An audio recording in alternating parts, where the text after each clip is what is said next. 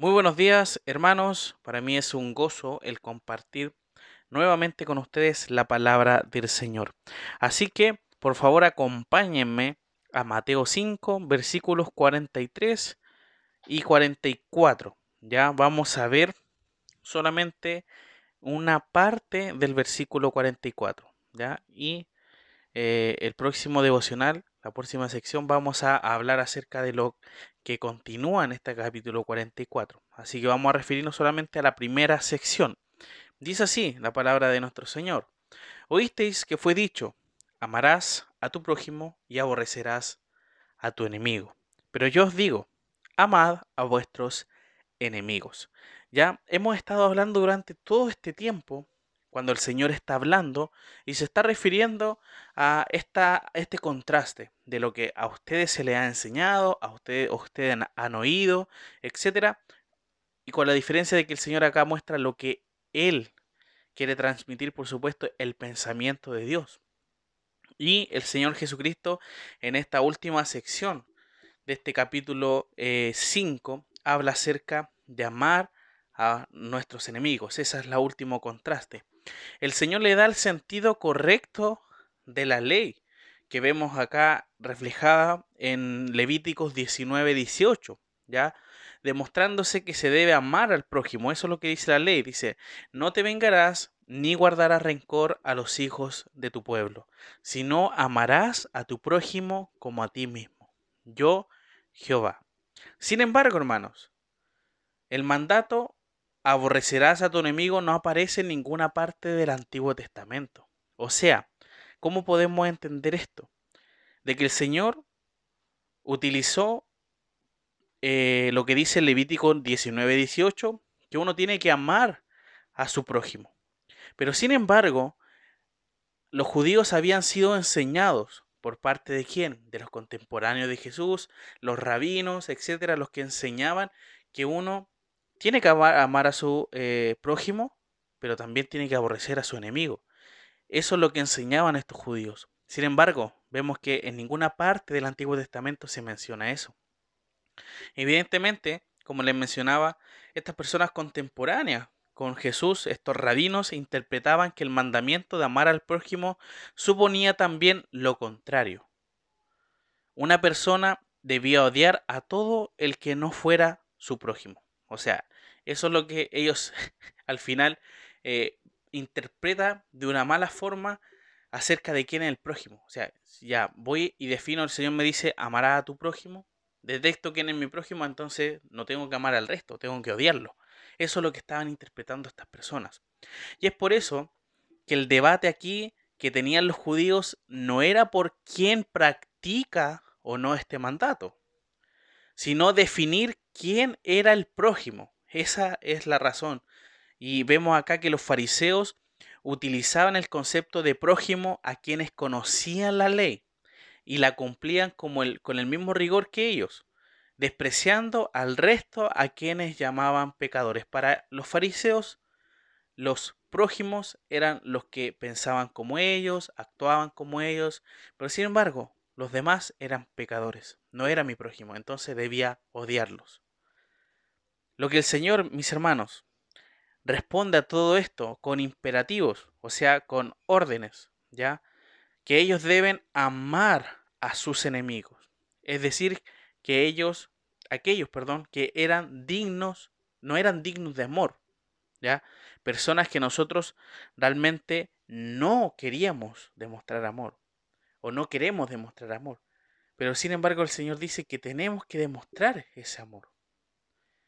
No se trata de demostrar amor de forma teórica, sino llevar ese amor a la práctica hacia los enemigos. Y es por eso que el Señor define cómo demostrar amor y a quiénes hacerlo. Ya eso lo vamos a definir ya lo que son eh, los demás imperativos, pero quedémonos con este con este imperativo de este día que habla que debemos amar a nuestros enemigos. ¿Qué tan difícil es amar a las personas que no nos agradan? ¿Qué tan difícil es amar a alguien con la persona que quizás hemos discutido?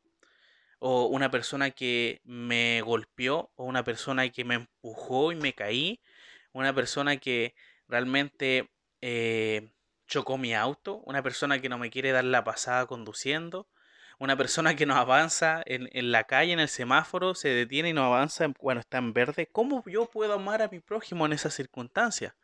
Circunstancias que quizás más de alguno ha quedado ahí eh, realmente no demostrándole el amor a ese prójimo. Pero nosotros, como hijos de Dios, debemos demostrar ese amor. Aunque nos cueste, aunque en esas circunstancias realmente eh, quizás nos salgamos de control por hacer cosas, el Señor nos manda a que debemos amar a esas personas y recordar a través de su escritura, de ver y decir, el Señor quiere que yo ame a esta persona. No importa si está haciendo esto, no importa si está haciendo esto otro.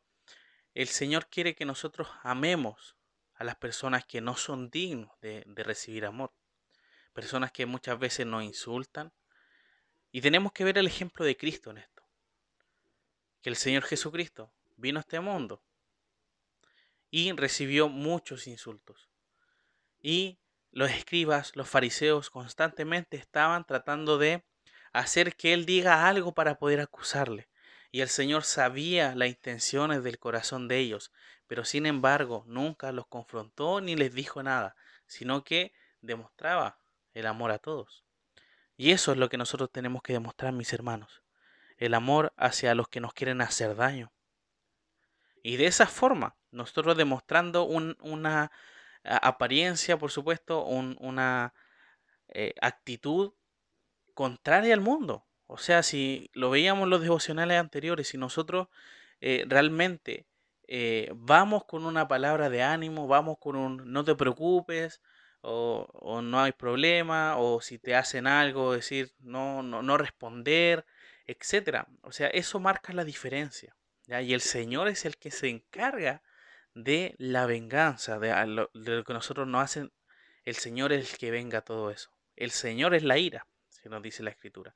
Entonces nosotros tenemos que descansar en eso. Así que mis hermanos, que en esta mañana recordemos, debemos amar a nuestros enemigos y por supuesto amar a los hermanos que quizás estamos enojados, quizás estamos peleados, quizás nos han decepcionado. Tenemos que amar a ellos y por supuesto arreglar nuestra situación con personas que quizás muchas veces esto es increíble. Dentro de la familia de la fe que hayan personas que quizás no se hablan porque están enojados. Eso no es demostrar el amor. Y, y, debiese ser eso. Debiese uno, el mismo amor que el Señor nos da, el mismo perdón que el Señor nos da, transmitir a los demás. Así que mis hermanos, este imperativo debemos llevarlo a la práctica de inmediato. Que el Señor les bendiga. Vamos a terminar en oración. Te agradecemos y te glorificamos, Señor, por este texto que nos habla y nos lleva a reflexionar acerca de la importancia que es amar a nuestros enemigos. Porque tú lo mandaste desde el Antiguo Testamento, que no tenemos que vengarnos, no tenemos que guardar rencor, sino que debemos amar a nuestro prójimo como a nosotros mismos. Ayúdanos, Padre, a poder demostrar la misma, el mismo amor, la misma generosidad, la misma misericordia que nosotros esperáramos si, si, si es que cometiéramos algo malo. Recibir esa misma misericordia, esa misma gracia de parte de los demás, que nosotros, en este caso, eh, al hacer algo malo, esperemos recibirlo. Ayúdanos a poder llevar este amor a la práctica. Te lo pedimos en el nombre de Jesús. Amén.